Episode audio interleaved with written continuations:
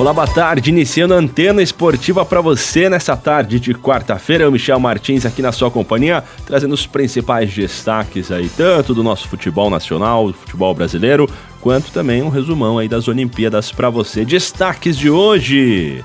Grêmio faz 3 a 0 no Vitória e fica muito perto aí da vaga das quartas de final. O Grêmio venceu, né? Parabéns aí pro Grêmio tá aí conseguindo se recuperar, talvez, dando aí os lampejos de alegria para todos os gremistas. O Fluminense perde para o Criciúma, que disputa a Série C, né, e se complica na Copa do Brasil. Após vencer com facilidade no fim de semana pelo Brasileiro, Atlético Mineiro encara novamente o Bahia, agora pela Copa do Brasil. São Paulo e Vasco fazem nessa quarta o principal duelo das oitavas da Copa do Brasil, além de um resumão das Olimpíadas para você, tá bom?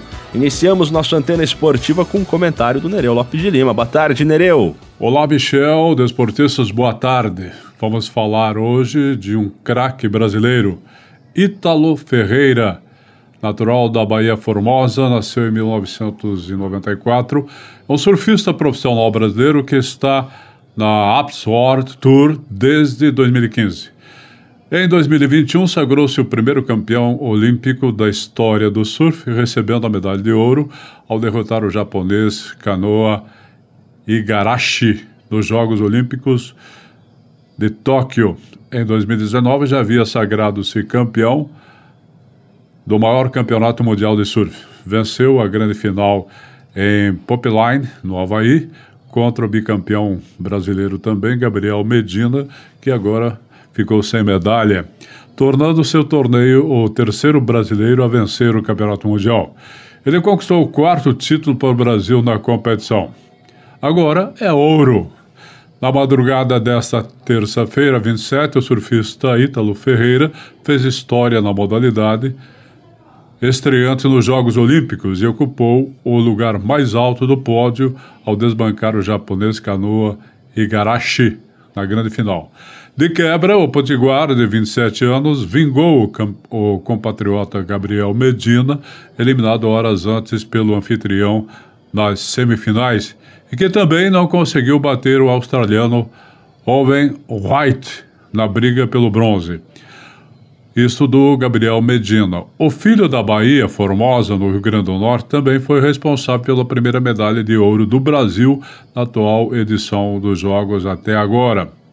Ítalo Ferreira foi o primeiro surfista do mundo a receber a medalha de ouro pelo esporte, além do grande título mundial de 2019.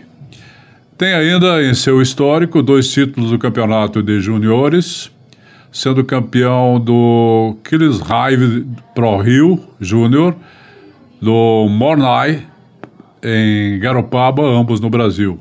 Em 2014 foi campeão do surf, Super Surf, sendo considerado campeão brasileiro e foi vice-campeão do Moschheit Curp em Portugal, 2015, perdendo para Felipe Toledo. Ainda em 2015, ganhou o título simbólico de melhor estreante do ano. Três anos depois, foi campeão da etapa Hype Bells Beach 2018, derrotando Mike Fanning na final. Nesse mesmo ano, com excelente performance, foi campeão da etapa de Caramas, assumindo a liderança do circuito mundial. Em 27 de julho de 2021, aos 27 anos, Ítalo conquistou, portanto, a medalha de ouro para o Brasil em Tóquio, nesse ano de estreia. Na etapa final da competição, venceu o japonês, como já falamos. A competição aconteceu em Surigashi Beach, em Shiba. Parabéns, então, ao Brasil e a Ítalo Ferreira. Boa tarde. Partindo agora para o futebol, Copa do Brasil, né? Teve ontem alguns jogos aí dessa rodada das oitavas de final da Copa do Brasil. Tivemos dois jogos e hoje também tem mais jogos da Copa do Brasil, então é o destaque de hoje. Para iniciar, falando aí sobre o futebol, o Grêmio, né? Parabéns pro Grêmio, vou rodar até palmas aqui. Palmas pro Grêmio. Conseguiu vencer um jogo aí tá de bem com a vida. Agora o Grêmio fez 3 a 0 no Vitória e ele está muito perto da vaga nas quartas de final da Copa do Brasil. RBA News Esporte. Grêmio esquece a crise, joga bem e fica muito perto da vaga nas quartas de final da Copa do Brasil. Ontem, no duelo de ida das oitavas, o tricolor bateu o Vitória, que na fase anterior eliminou o Internacional por 3 a 0 em Salvador. Gols de Diogo Barbosa, Léo Pereira e Ricardinho. Mesmo desfalcado de jogadores importantes como Kahneman, Diego Souza e Douglas Costa. O Grêmio teve total domínio da partida e, principalmente no primeiro tempo, praticamente não deixou o adversário passar do meio de campo. Na segunda etapa, o Vitória até se arriscou mais. Porém, o time gaúcho, bem posicionado e com garotos que estavam a fim de jogo, foi pouco ameaçado. Apesar do bom resultado, o técnico Luiz Felipe Scolari, especialista em mata-mata, pediu calma. A equipe teve uma participação melhor no jogo de hoje, Uh, tivemos já um crescimento maior dos meninos que vinham jogando e acho que ganhamos. O resultado foi muito bom, interessante, até por 3 a 0. A gente sempre fala que é um jogo de 180 minutos, nada está decidido, mas a gente leva uma boa vantagem. Chamou a atenção ainda a mudança na postura do Grêmio, que em outros jogos preferiu dar a bola ao adversário e se segurar lá atrás. Dessa vez a equipe foi para cima Filipão explicou que tem trabalhado no dia a dia estilos de jogo diferentes para serem usados em situações diferentes. Porque eles vêm trabalhando todo dia com a gente é, os, os, sistemas que se possibilitam no futebol. É, com quatro jogadores atrás, ou com três numa linha de, de quatro jogadores mais sabe, de meio campo, é uma série de detalhes que eu faço todos os dias o trabalho tático e os outros, o Paulo, o, o Tiago, o Carlão, eh, realizam outros trabalhos. Então eu vou mostrando todos os dias, porque não tem tempo. Tem, eu tenho que fazer no jogo e é mais difícil. Mas isso tudo é com o tempo e devagar, mas a gente está fazendo. O jogo de volta em Porto Alegre será na terça que vem. E o Grêmio poderá até perder por dois gols de diferença. De São Paulo, Humberto Ferretti. Obrigado pelas informações e falando agora também do Fluminense, né? Fluminense que perdeu para o Criciúma, 2 a 1 para o Criciúma. O Criciúma que está disputando a Série C, né, gente? Vale lembrar, o Fluminense estava com um time bacana, time legal e se complica aí na Copa do Brasil com chance de eliminação na próxima rodada. RBA News Esporte. Fluminense perde para o Criciúma no jogo de ida das oitavas e pode se complicar na Copa do Brasil. Ontem, fora de casa, o tricolor foi derrotado por 2 a 1 por uma equipe da Série C e agora precisará vencer por 2 de diferença na volta. Na partida marcada para sábado no Maracanã, caso o Fluminense vença por 1 de diferença, a decisão será nos pênaltis. Em uma partida marcada por um primeiro tempo amarrado e um segundo no qual aí sim houve mais agitação. O tricolor viu o Criciúma abrir 2 a 0, mas conseguiu um gol salvador para continuar vivo na disputa, em um lance polêmico.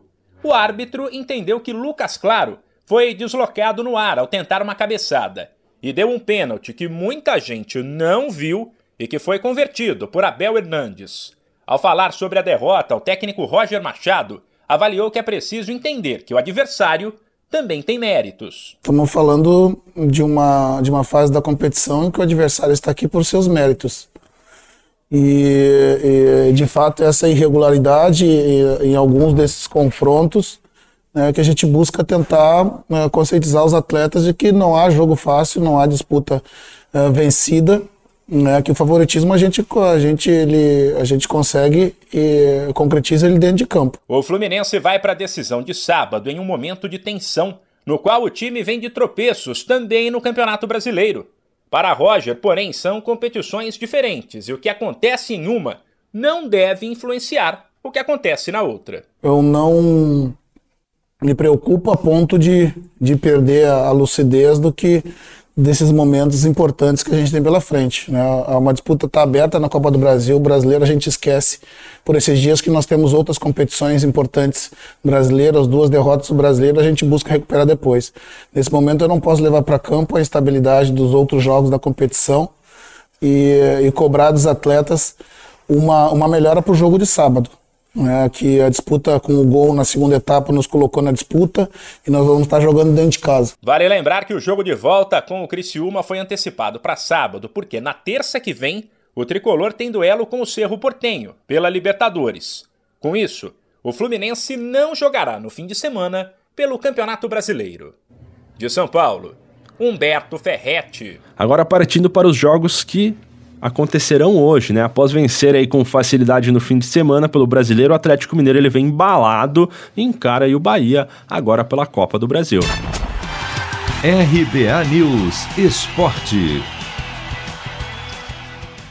Atacante Sacha pede Atlético Mineiro ligado no jogo desta quarta contra o Bahia pela Copa do Brasil, às nove e meia da noite no horário de Brasília. As duas equipes fazem em Belo Horizonte o duelo de ida das oitavas de final. Coincidentemente, três dias depois de ambas se enfrentarem no mesmo Mineirão pelo Campeonato Brasileiro. No domingo, deu Galo 3 a 0, partida na qual Sacha começou no banco, entrou durante o jogo e foi um dos melhores em campo. Por exemplo, se infiltrou nas linhas de defesa do adversário e deu mais liberdade para Hulk, que marcou dois gols. Sacha lembra que as duas competições têm estilos diferentes, até por uma ser mata-mata e a outra pontos corridos, o que pode fazer a diferença no duelo desta quarta. Não é normal, né, já enfrentar campeonatos diferentes logo seguida, assim como a gente vai, vai acontecer agora. Copa do Brasil e Brasileiro são diferentes, por mais que a gente tenha vencido eles quarta-feira é um novo jogo. Então, com certeza eles possam vir mais motivados por ser um torneio que que é tiro curto, né? Então, com certeza, a gente não pode ser surpreendido por eles e também entrar ligado desde o começo do jogo para não, não ter problema nenhum. Além disso, Sacha acredita que o Bahia pode ter aprendido com o que aconteceu no último domingo. Cada jogo pode ter, acho que, uma surpresa diferente. Talvez eles possam ver, rever o jogo né, que eles fizeram e vir de uma outra forma. Então, cada jogo tem uma uma tática diferente. Então a gente tem que estar preparado para todas as situações. Eles vieram num formato que acabou nos prejudicando um pouco. A gente fez as mudanças, o Cuca teve a leitura disso e acho que foi feliz.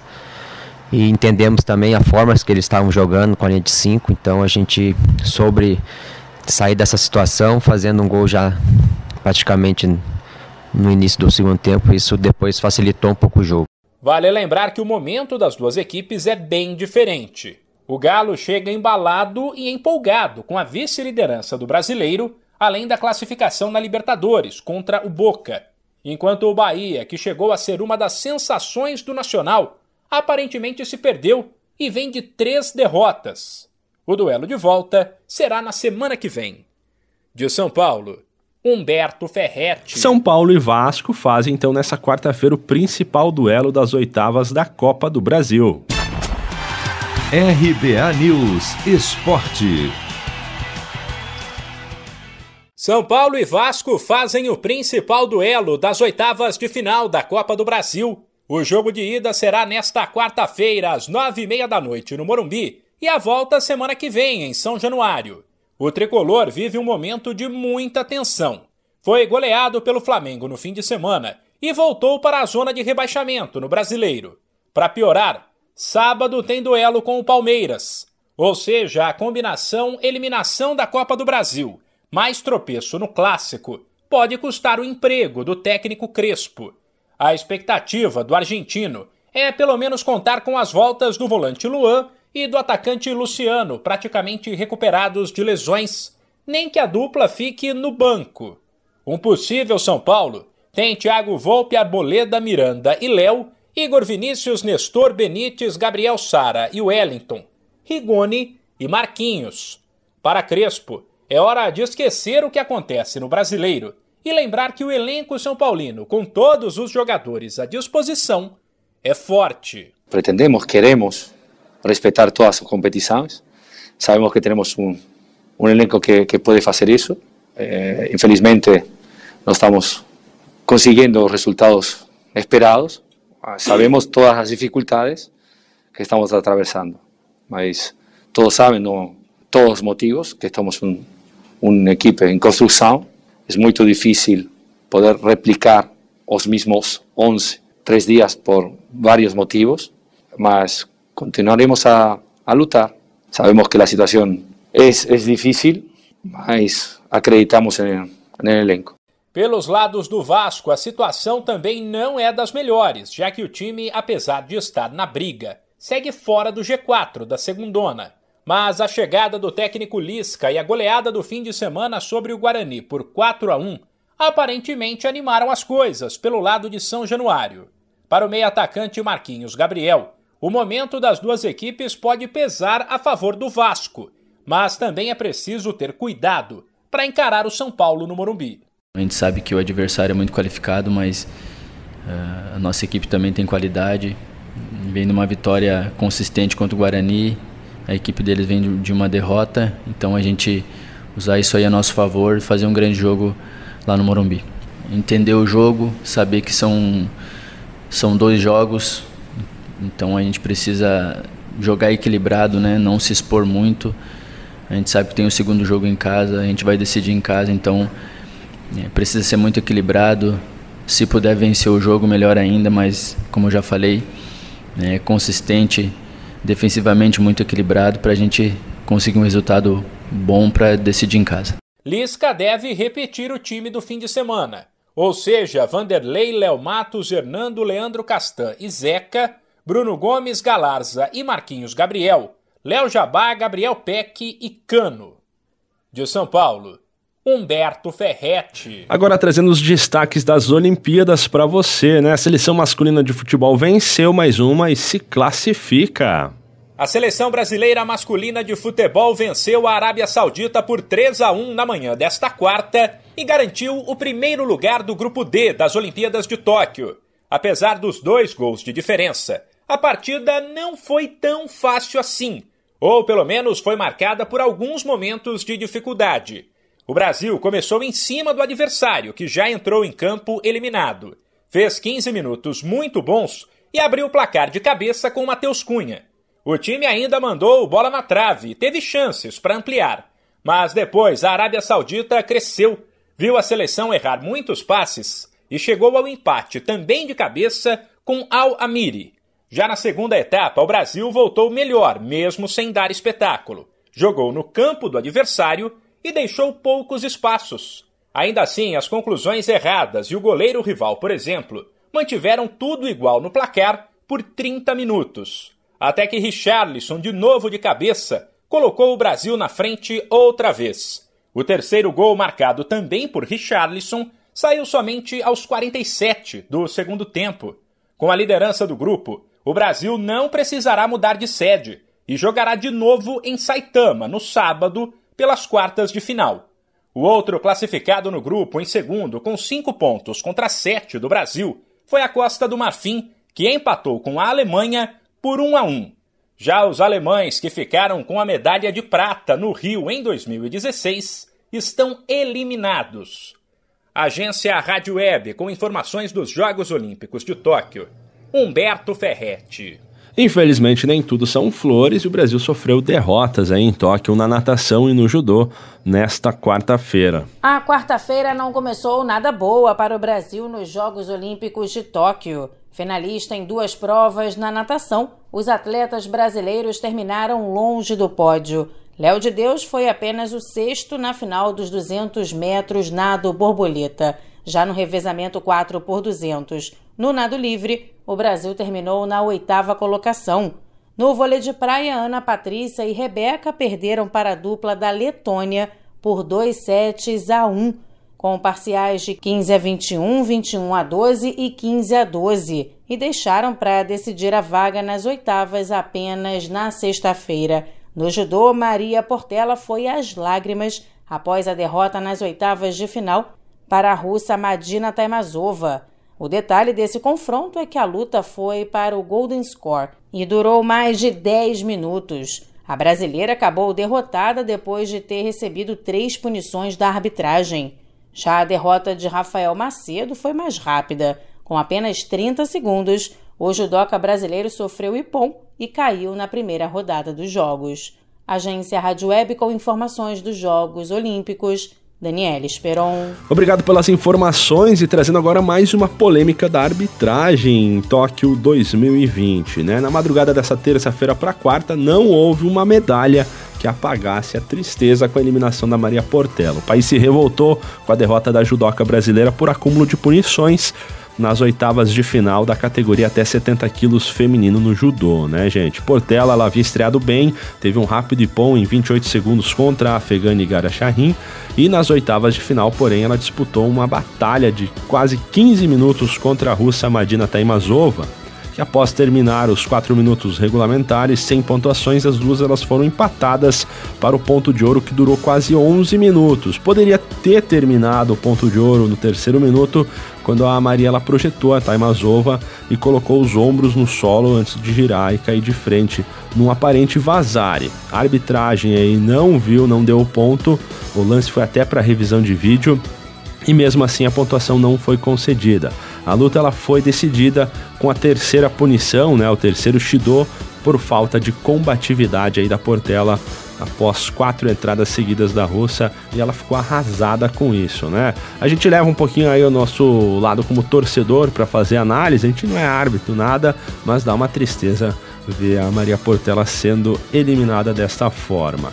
Ainda nesse giro das Olimpíadas, né, tivemos aí a derrota do Brasil no handball. Teve aí uma participação bem ruim nas Olimpíadas do handball por enquanto, não está indo bem no handball masculino. E tivemos também nessa manhã aí a derrota nas quartas de final do Calderano no tênis de mesa, né?